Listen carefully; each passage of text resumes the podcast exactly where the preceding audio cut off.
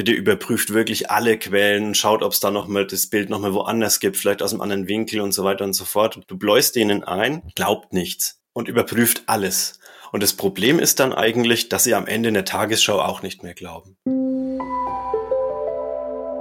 Cornesen Praxisguide. KI im Unterricht. Host Benjamin Heinz.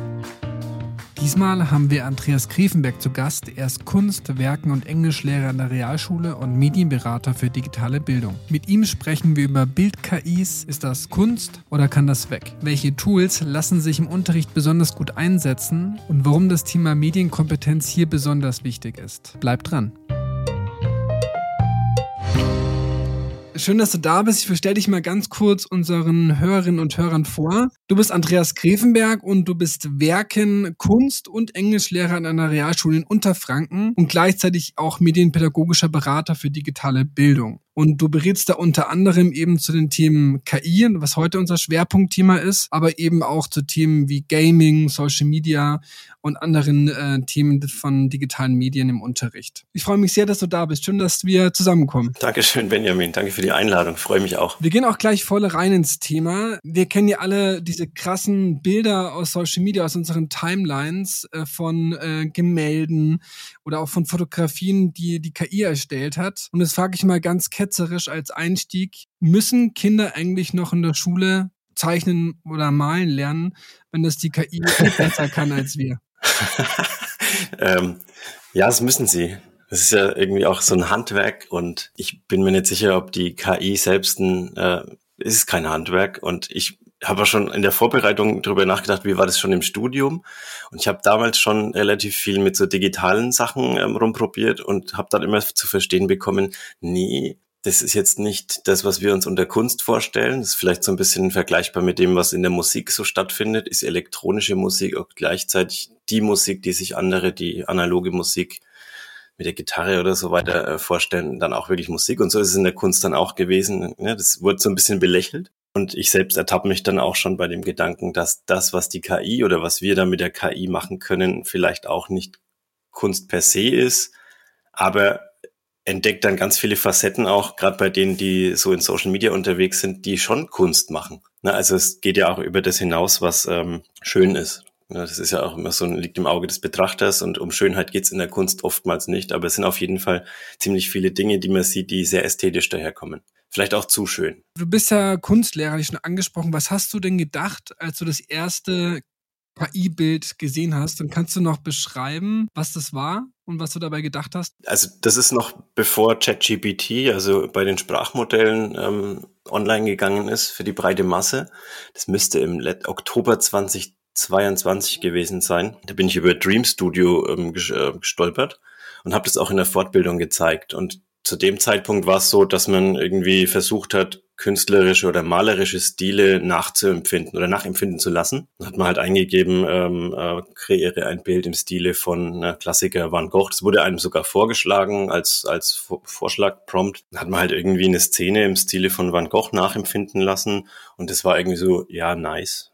Aber ne, was jetzt? Also was soll ich jetzt damit? Und dann kommen einem schon diese Gedanken in den Kopf, so, ja, okay, jetzt sieht halt alles aus wie Van Gogh kann man dann äh, am Ende, wenn das irgendwie breit im Internet gestreut wird, am Ende noch sagen, okay, das sind die Originalwerke und das sind die, die er nie gemalt hat. Ne? Also dann kommt man auch schon in ein Unterrichtsbeispiel rein, wo man dann auch, man macht ja relativ viel äh, Werkbetrachtung auch, also ich zumindest. Das fällt manchmal so hinten runter zwischen dem ganzen Pelikan, Farbkasten, Gedöns, also zumindest bei uns an der Realschule, wenn man nicht gerade ein, ein Wahlpflichtfach Kunst hat geht es oftmals darüber nicht hinaus. Und dann ist es schon spannend, wenn man sagt, hier guck mal, also hier sind ein paar Originalwerke und na, du kennst es vielleicht auch aus Social Media, diese Gegenüberstellungen, was ist KI, was ist echt. Und da gibt es inzwischen ja sehr, sehr viele Beispiele. Aber ich kann mich erinnern, dass es irgendwie so nett war. Also man guckt sich das an, sagt, ja, ist nett. So geht's mir jetzt inzwischen übrigens auch häufig, auch bei den Sachen, die richtig gut laufen, bei Midjourney, so aus meiner Sicht eines der besten Werkzeuge ist. Die Qualität da ist unglaublich gut. Aber ähm, weiß ich irgendwie noch nicht so genau, wo jetzt, ja, wo jetzt der Wert für uns ist. Man soll ja nicht so nach dem Mehrwert fragen, aber ich mache es trotzdem hin und wieder mal. Also, ja, es ist zu shiny. Darauf gehen wir auch, glaube ich, nochmal ein. Vielleicht gehen wir nochmal zurück zu ein bisschen zu diesen Basics.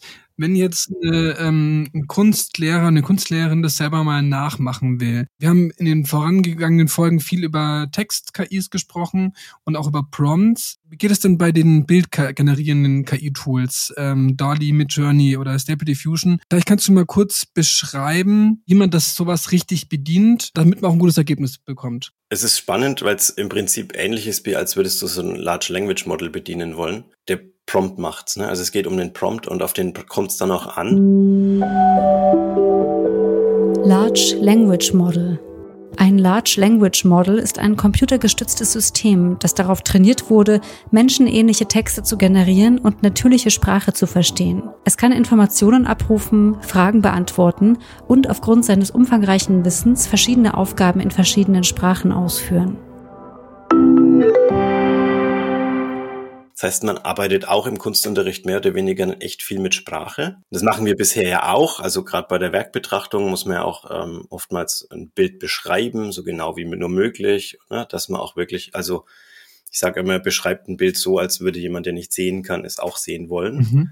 Und ähnlich ist es dann auch in den bildgenerativen Werkzeugen, so genau wie nur möglich. Und dann kommt noch dazu, ne, meine Komponente als Englischlehrer macht's auf Englisch. Dann kommt man in so eine Kombination, schreibt es erstmal auf Deutsch, packt es in DeepL rein oder DeepL, ähm, schmeißt es dann rüber, meinetwegen in, äh, in Catbird, ist so ein offenes Tool, catbird.io, glaube ich, weiß ich jetzt nicht genau, ähm, wo man unbegrenzt Bilder generieren lassen kann oder eben über Bing inzwischen. Ah, Bing äh, Bildgenerator. Mhm. Den habe ich auch letztens verwendet. Genau, ne, der ist auch relativ fähig, denn die anderen Tools, die du jetzt auch genannt hast, DALI und ähm, Stable Diffusion, Dream Studios, die sind ja alle gedeckelt. Ne? Also du darfst dann meinetwegen, was ist es, äh, DALI 15 Bilder im Monat, glaube ich, ähm, erstellen. Oder du hast so einen Credit-Pool, ähm, aus dem du dann schöpfst und irgendwann ist dann durch und es ist dann total schwierig, ähm, das in die Breite zu bringen. Also in so eine Klasse, 30 Kinder, 25 Kinder. Loggt euch hier, loggt euch dort mal ein. Bei Stable Diffusion ist es zum Beispiel so, oder auch bei Dream Studio brauchst du einen Google-Account. Das geht alles nicht. Ne? Also du musst halt schauen, was geht.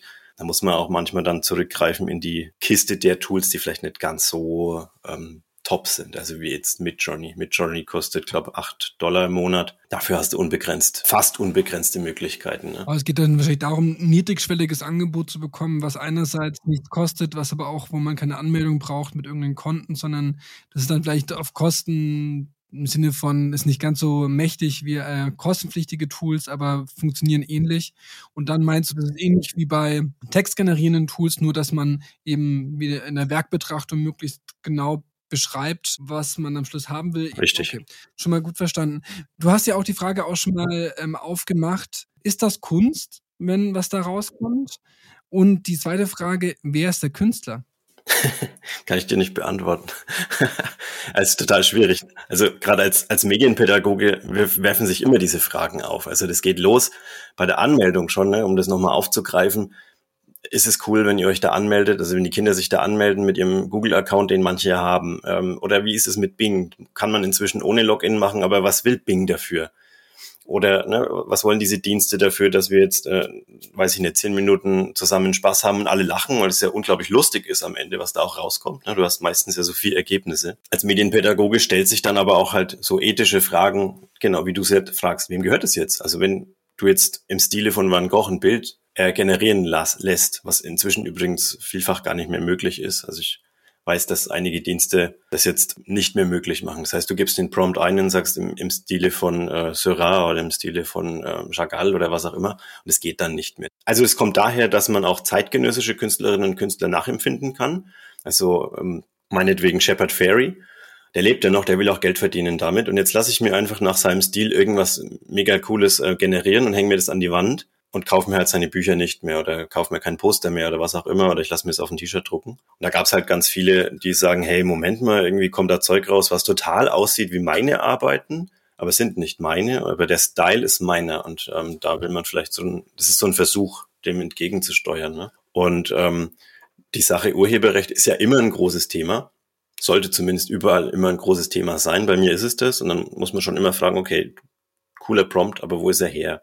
Oftmals kopiert man auch Prompts irgendwo raus. Und spannend ist es ja schon, so einen bestimmten Style auch allein durch einen Prompt zu erklären. Also den Pinselduktus oder die Strichstärke oder ähm, die Art der, des Kreidestrichs oder was auch immer man gerade halt so haben möchte und das dann auch noch in eine andere Sprache zu bringen. In welchem Teil des Prozesses ist man vielleicht ein Künstler? Auch bei einer KI. Ist man dann sozusagen, wenn man den Prompt selber sich erdacht hat, ist man dann auch ein Teil des Kunstwerks, würdest du das sagen? Ja, ich meine schon. Ich meine schon. Und in den letzten Wochen hat sich da auch viel getan. Also es ist ja in der Kunst grundsätzlich so, dass man etwas erarbeitet und dann überarbeitet und nochmal drüber mhm. arbeitet und draufarbeitet und remixt. Und dadurch, dadurch entsteht ja die Kunst. Ne? Mhm. Es ist ja keiner vom Himmel gefallen. Es ist ja im Prinzip schon ein Handwerk und man muss auch wissen, wie, wie ich da hinkomme. Ne? Mhm. Nicht irgendwie ein schneller Strich ist gleichzeitig Kunst und so ist es im Prompt wahrscheinlich auch dass man sagt, okay, das Ergebnis, was ich jetzt hier bekomme, und ich mache das so hobbymäßig recht viel in Midjourney, dass ich einfach rumprobiere und sage, na, das Ergebnis passt mir noch nicht. Ich versuche da manchmal Fotografien von ähm, zeitgemäßer moderner Schule hinzubekommen. Mhm. Und äh, dann gefallen mir vielleicht die, die Personen dann noch nicht. Die sind mir dann vielleicht noch zu mh, hm, einheitlich, zu, zu stereotyp und möchte dann einfach am liebsten, ne, weißt was ich meine, so ein bisschen Abwechslung reinbringen.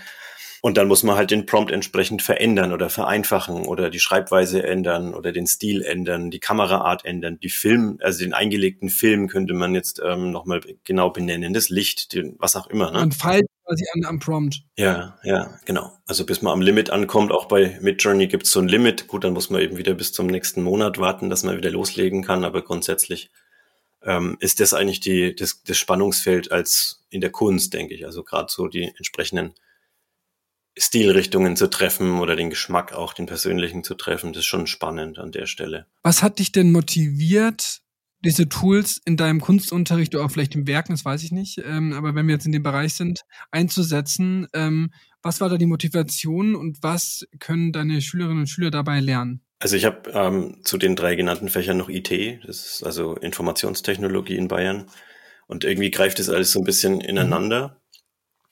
In Werken benutze ich jetzt derzeit keine KI. Kommt, also ich für meine Unterrichtsvorbereitung schon, aber Bild-KI jetzt nicht, Bildgenerative eher schon also im, im Kunstunterricht, wobei ich dieses Jahr auch wirklich eigentlich fast nur, also fast ausschließlich Kunst habe. Ja, schwierig. Also was können die lernen? Im Prinzip erstmal die Funktionsweise von KI. Das kann man ja in beide Richtungen machen, ob das jetzt ein, ein Large Language Model ist oder eine bildgenerative KI.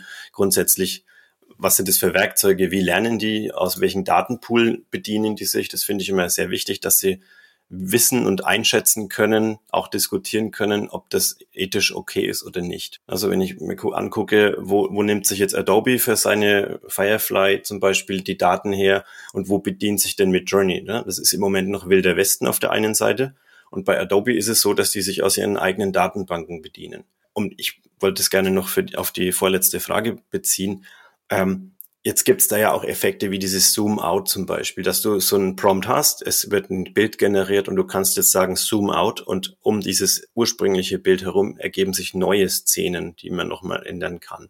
Oder du gehst in den Photoshop und wer den nicht hat, in Photopea, glaube ich, das ist so ein In-Browser-Bildbearbeitungsprogramm, wo du diese quasi eine Maske ziehst und innerhalb der Maske kannst du ein neues Bild generieren lassen. Also Generative Fill, glaube ich, heißt. Das. ist eine unglaublich spannende Sache, weil du kannst wirklich punktuell jetzt auch sagen, hier an dieser Stelle hätte ich gern hellblauen, äh, weiß ich nicht, bayerisch-weißblau bewolkten Himmel und woanders möchte ich gern, ähm, dass ein, weiß ich nicht, ein rosa Schwein durchfliegt. Und das kannst du alles da reinpacken dann doch sehr genau und ähm, ähm, granular Dinge verändern.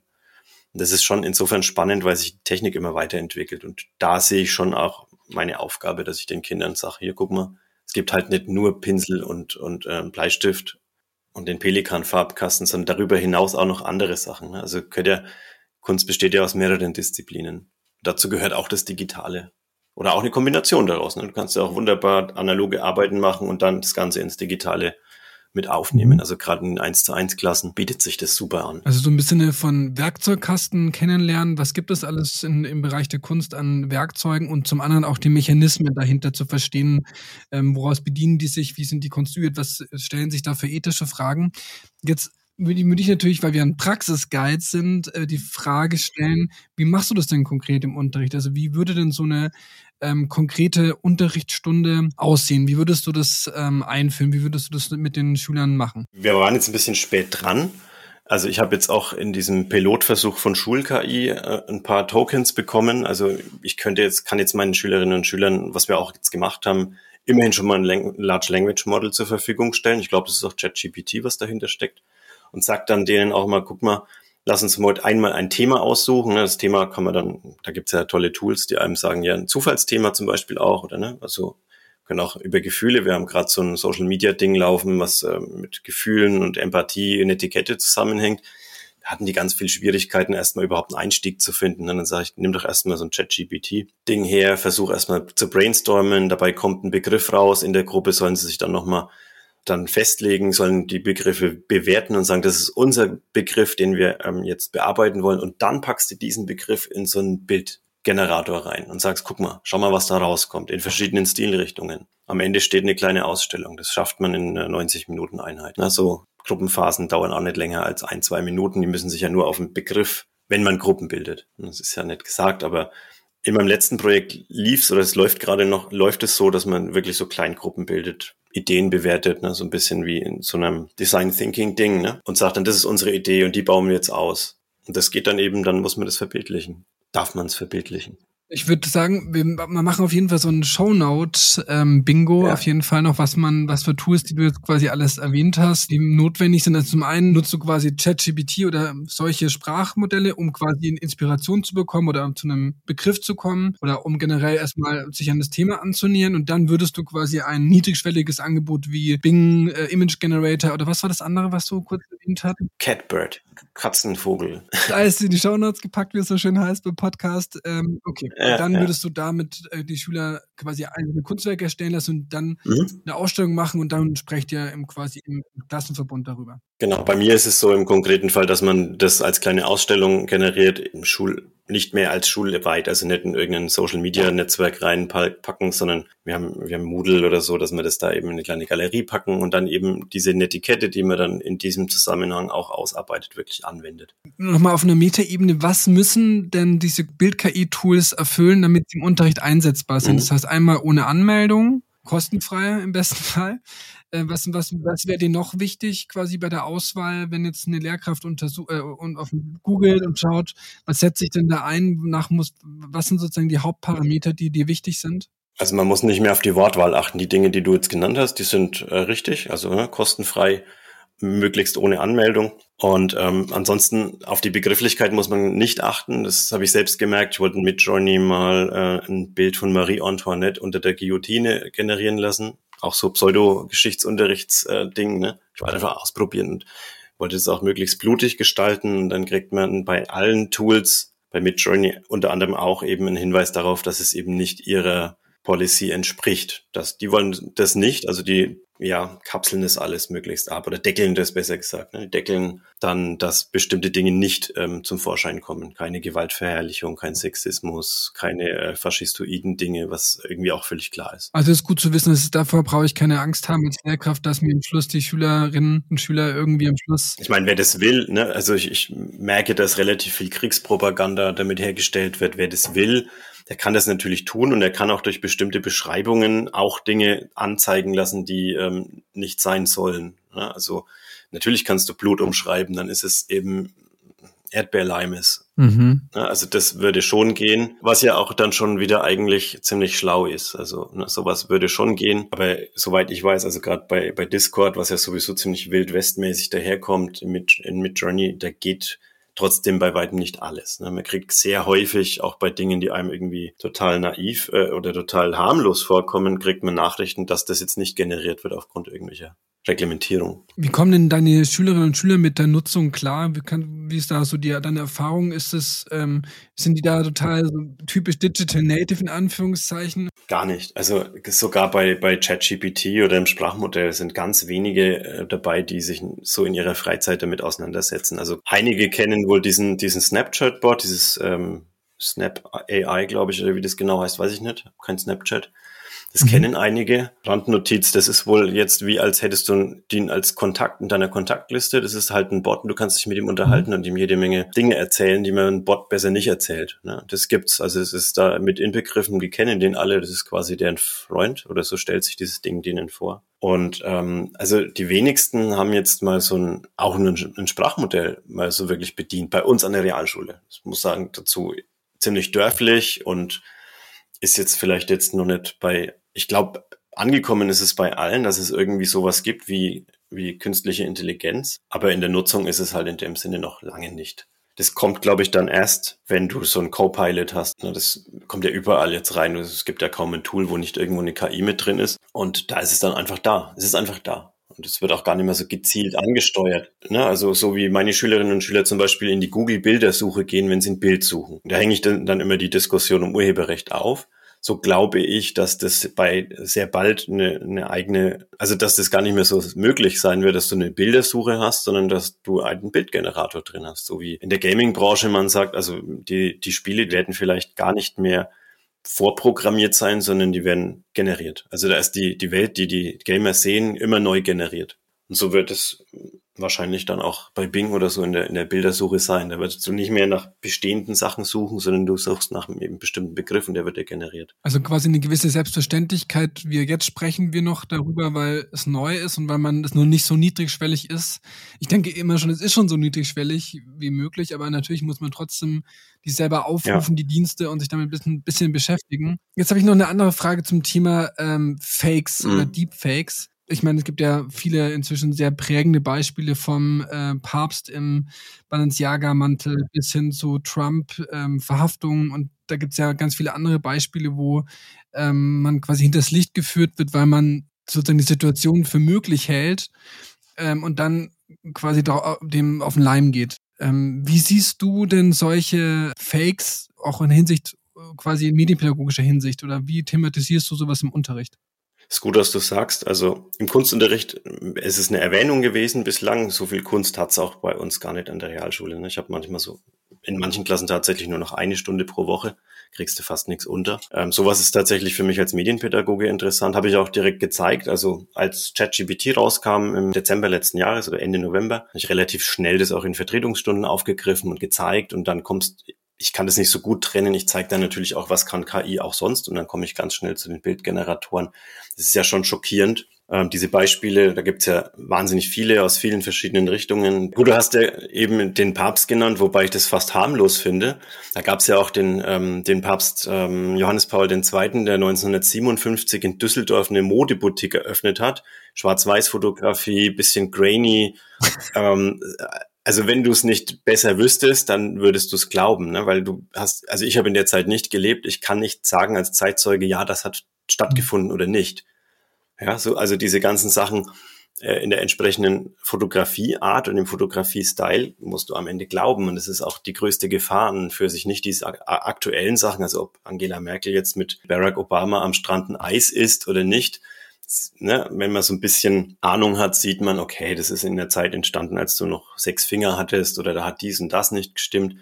Aber wenn man dann so Sachen sieht, die ähm, vielleicht früher stattgefunden haben, wo jemand mit Photoshop und dem ähm, Generative Fill schon mal drüber ging und die Finger korrigiert hat und so weiter und so fort, es ist schon glaubhaft. Und dann gehst du her und meinst eigentlich im besten Sinne, Kinders, ähm, bitte überprüft wirklich alle Quellen, schaut, ob es da nochmal das Bild nochmal woanders gibt, vielleicht aus einem anderen Winkel und so weiter und so fort.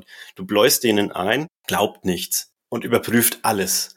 Und das Problem ist dann eigentlich, dass sie am Ende in der Tagesschau auch nicht mehr glauben. Und das ist für mich eigentlich eins der größten Probleme, also gerade was ähm, Bild- und Videogenerierung angeht, mhm. das ist ja der nächste Schritt. Man forscht ja ent, entschieden dran, auch Videos zu generieren. Und das ist alles noch total in Kinderschuhen, schaut nicht gut aus und man sieht sofort, okay, das ist irgendwie, weiß ich nicht, Dienst kenne ich jetzt nicht auswendig den Namen, aber das kommt ja auch noch, ne? Also dass man sagt, pff, wir generieren halt den Videoclip und dann kommt irgendwas raus im Bewegtbild und du siehst halt plötzlich, okay, da ist doch schon mal ähm, vor den Amerikanern jemand auf dem Mond gewesen und so weiter und so fort. Ne? Oder 9-11-Geschichten, diese ganzen Verschwörungsmythen, die werden ja alle wieder aufgegriffen.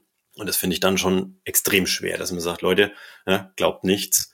Und am Ende will ich aber schon, dass es irgendwie Kanäle gibt, denen man glauben kann. Wer liest denn noch Faktenchecker? Ne? Das ist die andere Sache. Absolut. Ich meine, du hast gerade was erwähnt, was ich ganz spannend fand. Vielleicht ist das auch sowas, was man den Lehrkräften mit auf den Weg geben soll, kann. Ist ja, dass man zum Beispiel diesen Gegencheck macht, dass man so das Bild zum Beispiel, man die Rückwärtssuche irgendwie reinhaut, zu schauen, wo ähm, taucht es auf. Vielleicht kannst du da noch ein paar Beispiele nennen, wie man, was da für Faktencheck-Möglichkeiten gibt? Also das geht jetzt noch. Ne? Wir sind jetzt äh, im Sommer 2023. Im Moment kannst du eine Rückwärtssuche bedienen, kannst äh, ein Bild äh, prüfen, ob es schon mal irgendwo anders im Netz auftaucht. Google Rückwärtssuche. Die Google Rückwärtssuche ist eine Funktion bei der Google-Suche, bei der man ein Bild hochladen kann, um ähnliche Bilder oder Informationen darüber zu finden. Sie hilft dabei herauszufinden, woher ein Bild stammt oder mehr über ein bestimmtes Objekt auf dem Bild zu erfahren. Problem ist, hast du ein sehr gut gemachtes Ding, was tatsächlich irgendwie viral ging, in die Breite, tatsächlich vielleicht sogar von der, von der Tagesschau oder heute oder sonst wo geteilt wurde, vielleicht auch von ausländischen Sender, so breit geteilt, dass es eben im Internet ähm, da, also es einfach da ist. Und dass du dann über die Google-Rückwärtssuche auch wieder auf diese Nachrichtensendungen kommst, die vielleicht nicht gelöscht wurden danach, nach dem Faktencheck und so weiter. Okay. Insofern, jetzt, heute, vielleicht noch die nächsten Wochen und Monate, kann man sich auf sowas verlassen. Aber ich weiß nicht, wie es dann in einem halben Jahr, Jahr, zwei, drei, fünf Jahren aussieht. Die Frage ist ja, werden wir in Zukunft noch Fake und Realität unterscheiden können? Ich meine, das klingt ja total ähm, dystopisch, ja. wenn wir sagen, wir können es irgendwie nicht mehr unterscheiden. Ich frage dich mal so, gibt es denn Hoffnung, äh, dass wir Mechanismen äh, entwickeln, äh, irgendeine Art, ähm, um sowas zu identifizieren, also Fakes? Ja, ich weiß nicht, also im Moment wird immer Wasserzeichen diskutiert, aber für jemanden, der ein Photoshop mhm. bedienen kann oder auch andere Tools, wie schnell ist ein Wasserzeichen drauf, damit zumindest die ersten 500.000 Leute alles glauben, was da zu sehen ist. Die Frage ist für mich eher, ist das Bild und bald auch das Bewegtbild eigentlich noch ähm, wirkungsvoll als etwas, was eine, eine, Nachricht oder eine glaubwürdige Nachricht transportiert. Ah, okay. Ich glaube, für Kinder, die jetzt heute aufwachsen, ist es vielleicht ja normal, dass ein Bild ein Bild ist, aber gar keine ähm, glaubhafte äh, Information mehr trägt. Okay. Weil alle wissen, dass diese Bilder generiert werden können. Es hat keinen Wert mehr, also mhm. keinen Informationswert mehr ja. zumindest oder keinen Faktenwert. Ja. Es geht, geht mir bei Texten auch so, wenn ich weiß, der Text wurde von, einer, von einem Sprachmodell geschrieben, dann ist der für mich persönlich nicht mehr so viel wert. Auch, ne, man muss dann, weiß ich, auch drüber arbeiten und das Ganze nochmal an einen eigenen Style anpassen, eigene Inhalte reinpacken, logisch. Aber aus meiner Sicht nicht mehr so viel wert. Das ist ja auch eine der Diskussionen gerade. Finde ich total spannend, mal darüber nachzudenken, wie das in Zukunft, wie wir damit umgehen. Ich meine, man kann es ja auch für, für Mobbing verwenden, solche Geschichten. Also ja. um andere Schüler zu diskreditieren oder Schülerinnen. Wie sensibilisierst du da im Unterricht oder wie, wie siehst du da das Thema? Also, dass man, dass das Schüler quasi gegen, gegeneinander anwenden? Hast du sowas schon erlebt? Also derzeit noch nicht. Okay. Nee, also derzeit noch nicht, weil es, äh, wie gesagt, relativ schwer ist, sowas fotorealistisch hinzukriegen. Also wirklich, also ich experimentiere auch mit meinem eigenen Porträt und so weiter, was da rauskommt. Das kann die KI zwar übersetzen, aber es ist nie das Gleiche. Ne? Also wenn wir jetzt Promis sehen, Celebrities, dann erkennen wir die, aber es sind immer noch Nuancen, die eben nicht ganz genau diese, dieser Mensch sind. So geht's mir, komm gleich wieder zurück zu dem mit dem Mobbing, aber so geht's mir zum Beispiel auch, wenn ich jetzt Bilder für Schule oder für einen Blog oder sowas generieren lasse, Fotografien. Das sind alles Platzhalter, ne? Das sind so, ist wie Stockfotografie. Die ist es für die Schule zum Beispiel konkret ist es nichts wert, weil die Kinder wollen ja sich selbst sehen. Und wenn die dann sehen, das sind irgendwelche menschenähnlichen Wesen drauf, die es aber gar nicht gibt, die nicht existieren, ist das eigentlich nur die halbe Miete. Ne? Es ist zwar nice und nach außen hin irgendwie plakativ, aber so für diesen sozialen Raum Schule eigentlich bisher nicht äh, gut verwendbar. Und die Sache mit dem Mobbing, das ist eine interessante Idee, weil ich glaube, darauf ist bisher noch keiner gekommen bei uns in meinem direkten Umfeld. Keine schlafenden Hunde wecken. Sicherlich gibt es da den einen oder anderen, der mal so rumprobiert. Ich meine, wir wissen, dass es leicht ist, inzwischen ein Deepfake auch herzustellen, ne, wo ein Klassenkamerad, ein Klassenkamerad drauf ist, der irgendwas erzählt, irgendwas sagt.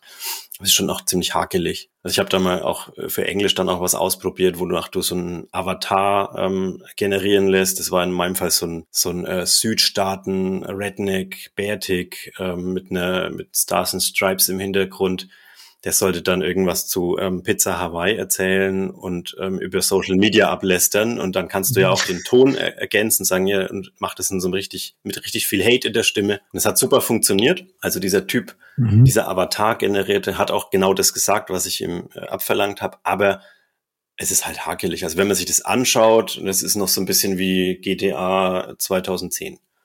So hat es ausgesehen. Mit welchem Tool hast du das gemacht? Mit die, DID.io, glaube ich. Du sagst, es kommen Show Notes, da kann ich es nochmal ergänzen, DID.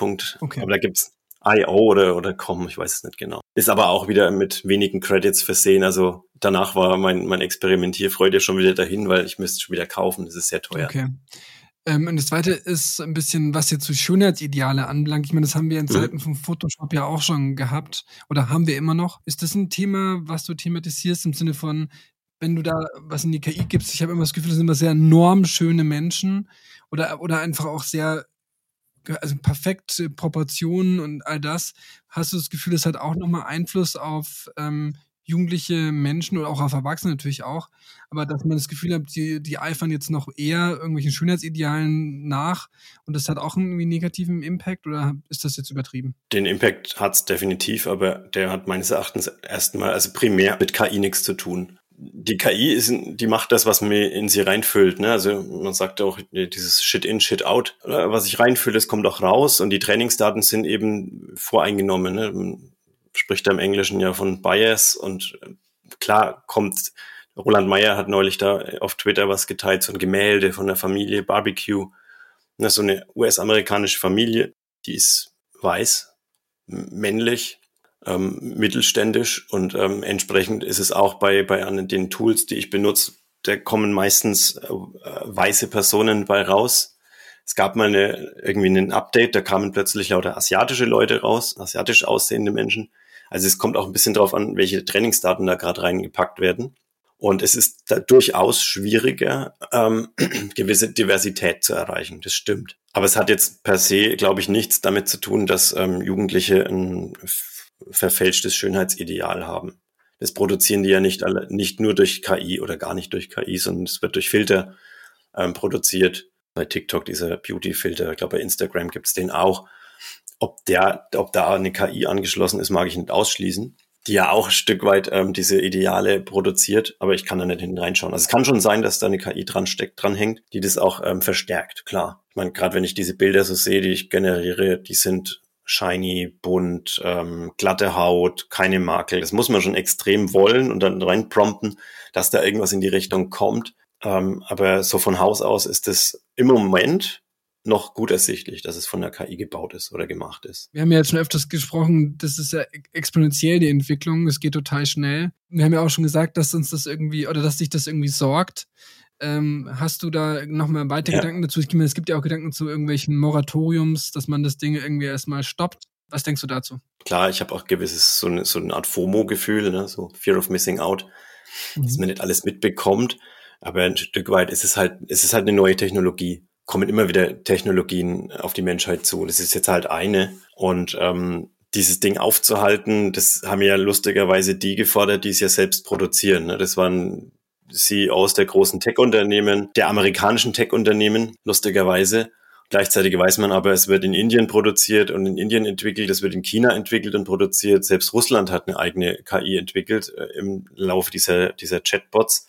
Ich sag mal, Klar kann man fordern, aber wenn die einen aufhören sollten, machen die anderen ja trotzdem einfach weiter. Also es geht einfach weiter und es ist einfach da.